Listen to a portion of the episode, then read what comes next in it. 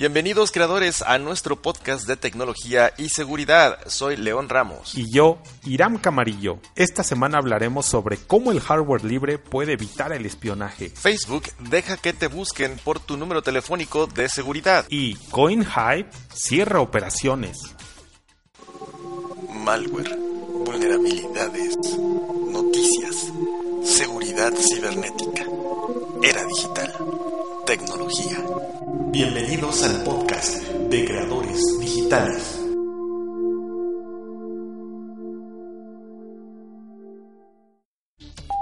El hardware libre puede evitar el espionaje. El Internet de las Cosas ya está aquí y cada vez hay más equipos conectados a Internet con acceso a nuestra información personal.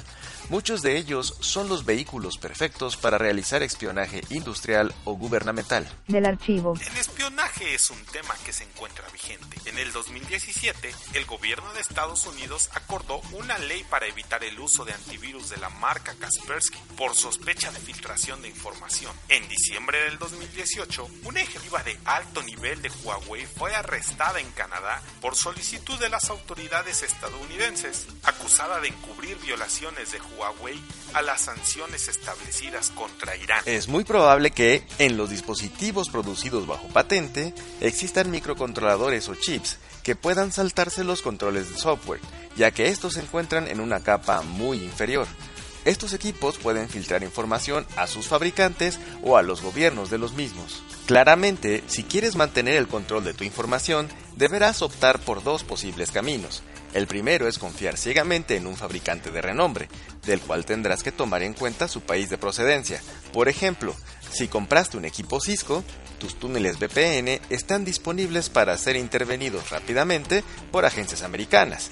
Si por lo contrario adquiriste un equipo Huawei, se rumora que existe un chip que le permite acceso a un backdoor o similar pero al gobierno chino. Del archivo. Un backdoor o puerta trasera consiste ya sea en un malware o en un pedazo de hardware que le permite acceder al atacante al sistema vulnerado tomar control total del mismo. Todo esto sin ser descubierto para mantener el mayor tiempo posible la capacidad de control. Si esa opción no te convence porque no puedes decidir a qué superpotencia apoyar, puedes optar también por el segundo camino, que es usar Open Hardware o hardware libre. Del archivo. El hardware libre son aquellos dispositivos cuyas especificaciones y diagramas esquemáticos son de acceso público, lo que garantiza que conozcas en su totalidad los componentes que lo integran. Al ser las especificaciones y diagramas del hardware libre del dominio público, es más sencillo que organizaciones preocupadas por su seguridad los auditen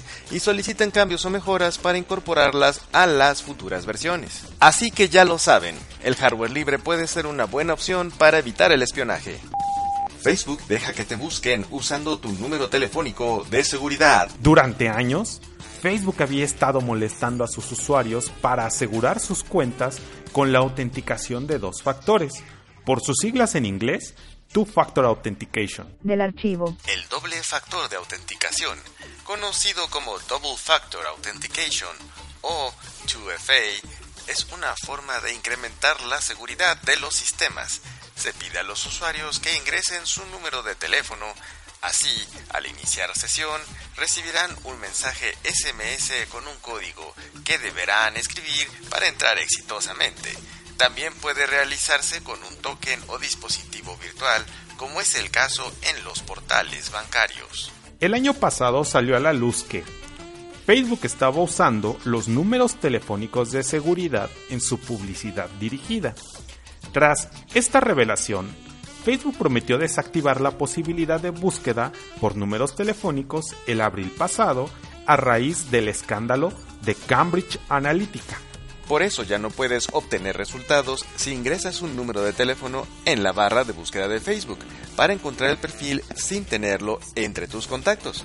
Aún así, puedes usar ese número telefónico de otras maneras. Una de esas otras maneras pudiera ser el guardar el número de teléfono en tus contactos y cuando Facebook extraiga ese contacto de tu teléfono, pensará que tienes permisos para buscarle. A fin de cuentas, puedes usar cualquier número de teléfono para encontrar el perfil de Facebook asociado a ese número. El servicio CoinHive cierra operaciones. El pasado viernes 8 de marzo del 2019, CoinHive, un servicio que permite a los sitios web usar las computadoras de sus visitantes para minar criptomonedas como Monero, terminó todos los servicios de minería para cerrar operaciones. Del archivo. La minería de criptomonedas consiste en colocar uno o varios equipos de cómputo a resolver problemas matemáticos basados en un algoritmo previamente estipulado, a cambio de una remuneración por transacción. Dicha remuneración se paga, en este caso, con la criptomoneda Monero. Los usuarios tendrán hasta el 30 de abril de este año para retirar sus moneros o cambiarlos. Del archivo.